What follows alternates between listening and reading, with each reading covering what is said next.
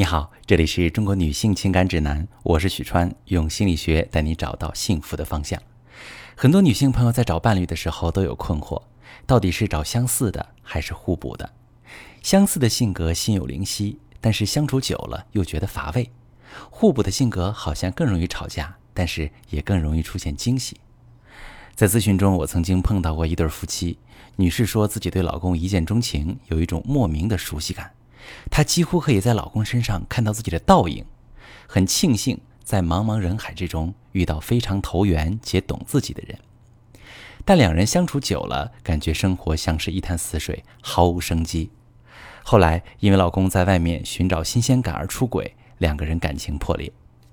其实互补性的两个人可以让婚姻走得更久。从心理学角度来看，主要有以下两个原因：第一，互补性虽然可能产生冲突，但是可以相互配合。在婚姻里，一致性可以在最初让两个人互相吸引，因为每个人内心都有很深的孤独感，恐惧被当成异类。看到与自己相似的人，会感觉没那么孤独。如果伴侣和我们有相同的爱好，有共同话题，有相似的性格，我们会觉得不再孤独，感觉这个人懂自己，然后被他吸引，走在了一起。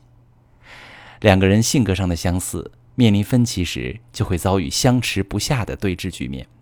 比如火爆脾气的两个人互不相让，针锋相对，导致互相伤害，最后两败俱伤；习惯冷战的两个人互不搭理，僵持局面无限延续，最后感情走向破裂。研究发现，真正决定两个人走得有多长久的，不是他们有多相似，而是他们有多互补。互补的两个人虽然存在差异，但是刚好可以彼此配合。比如，一个性格沉闷，另一个侃侃而谈；一个爱做决定，另一个喜欢跟随；一个容易紧张，另一个善于放松；一个习惯依赖，另一个享受被依赖。你看，他们都有差异，甚至是完全相反的。但是这些差异不但没有形成冲突，反而刚刚好体现出彼此在婚姻里的价值，让两个人的婚姻走得更远。第二个原因呢，是一致性让婚姻失去了新鲜感和神秘感。两个人在选择在一起的时候，是因为对彼此感兴趣，而不是为了找到另一个自己。当两个人极其相似的时候，一方稍微有点不同，另一方马上就能感受出来。比如你撒了一个谎，对方一眼就能看出来，因为他了解你，就像了解他自己一样。而对方想给你一个惊喜。因为两个人的一致性，你通过他的一举一动已经有所觉察了，惊喜也就不那么意外了。长此以往，生活会变得平淡而乏味。当最初的激情褪去，婚姻也失去了新鲜感和神秘感。而互补的两个人遇到问题会有不同的看法和行为，或许会因此而争吵，引发矛盾。但是如果双方可以正确的处理问题，彼此有效沟通，就能在争吵和谅解的过程中学习对方身上的优点，也能看到自己的不足，从而让争吵成为增进彼此感情的机会。互补的状况下，对方的处事方法或许和我们相差很大，不过这样也会让我们发现他的不同，给我们创造很多彼此欣赏的机会，同时也给生活带来惊喜。爱情可以抛开生活去谈。但婚姻不能，婚姻就是生活。我曾经碰到过一对模范夫妻，妻子的外貌完全符合丈夫的审美标准，两个人对世界的看法一致，甚至喜欢听的音乐、喜欢看的电影都高度契合。丈夫说了上句，妻子就了然于胸。这份感情在刚开始的时候会感到无比幸福，但是当激情随着时间消失殆尽之后，两个人的生活很快就会变得索然无味。正因为我们对一切未知的好奇心，让我们感受到生活的乐趣，但是与自己高度一致的伴侣很难给我们提供这份未知，两个人的生活就缺乏新鲜的体验，不再感受到快乐，一方就可能向外寻找这种刺激，导致出轨，感情走向破裂。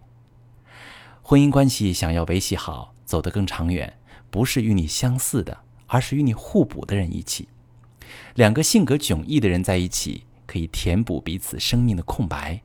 如果伴侣爱独来独往，不喜社交，腼腆呆萌，内心是一个小孩子，你和他一致，两个小孩是没办法经营好一段婚姻的。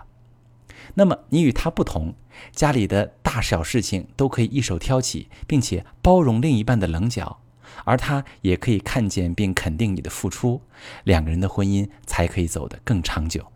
但很可惜，在感情中，我们总是期待对方能读懂自己的一切，能跟自己高度一致。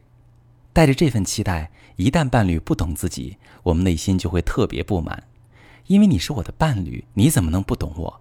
你怎么能不为我考虑？你怎么能不顾我的感受呢？当这样的负面情绪爆发，我们的感情就会像是一个定时炸弹，一点就着。亲爱的朋友，你是这样的情况吗？如果你因为看不惯对方的生活习惯，频繁爆发争吵。或者在婚姻中遇到严重的情感危机，可以发私信详细跟我说说，我来教你怎么处理。我是许川，如果你正在经历感情问题、婚姻危机，可以点我的头像，把你的问题发私信告诉我，我来帮你解决。如果你的朋友有感情问题、婚姻危机，把我的节目发给他，我们一起帮助他。喜欢我的节目就订阅我、关注我，我们一起做更好的自己。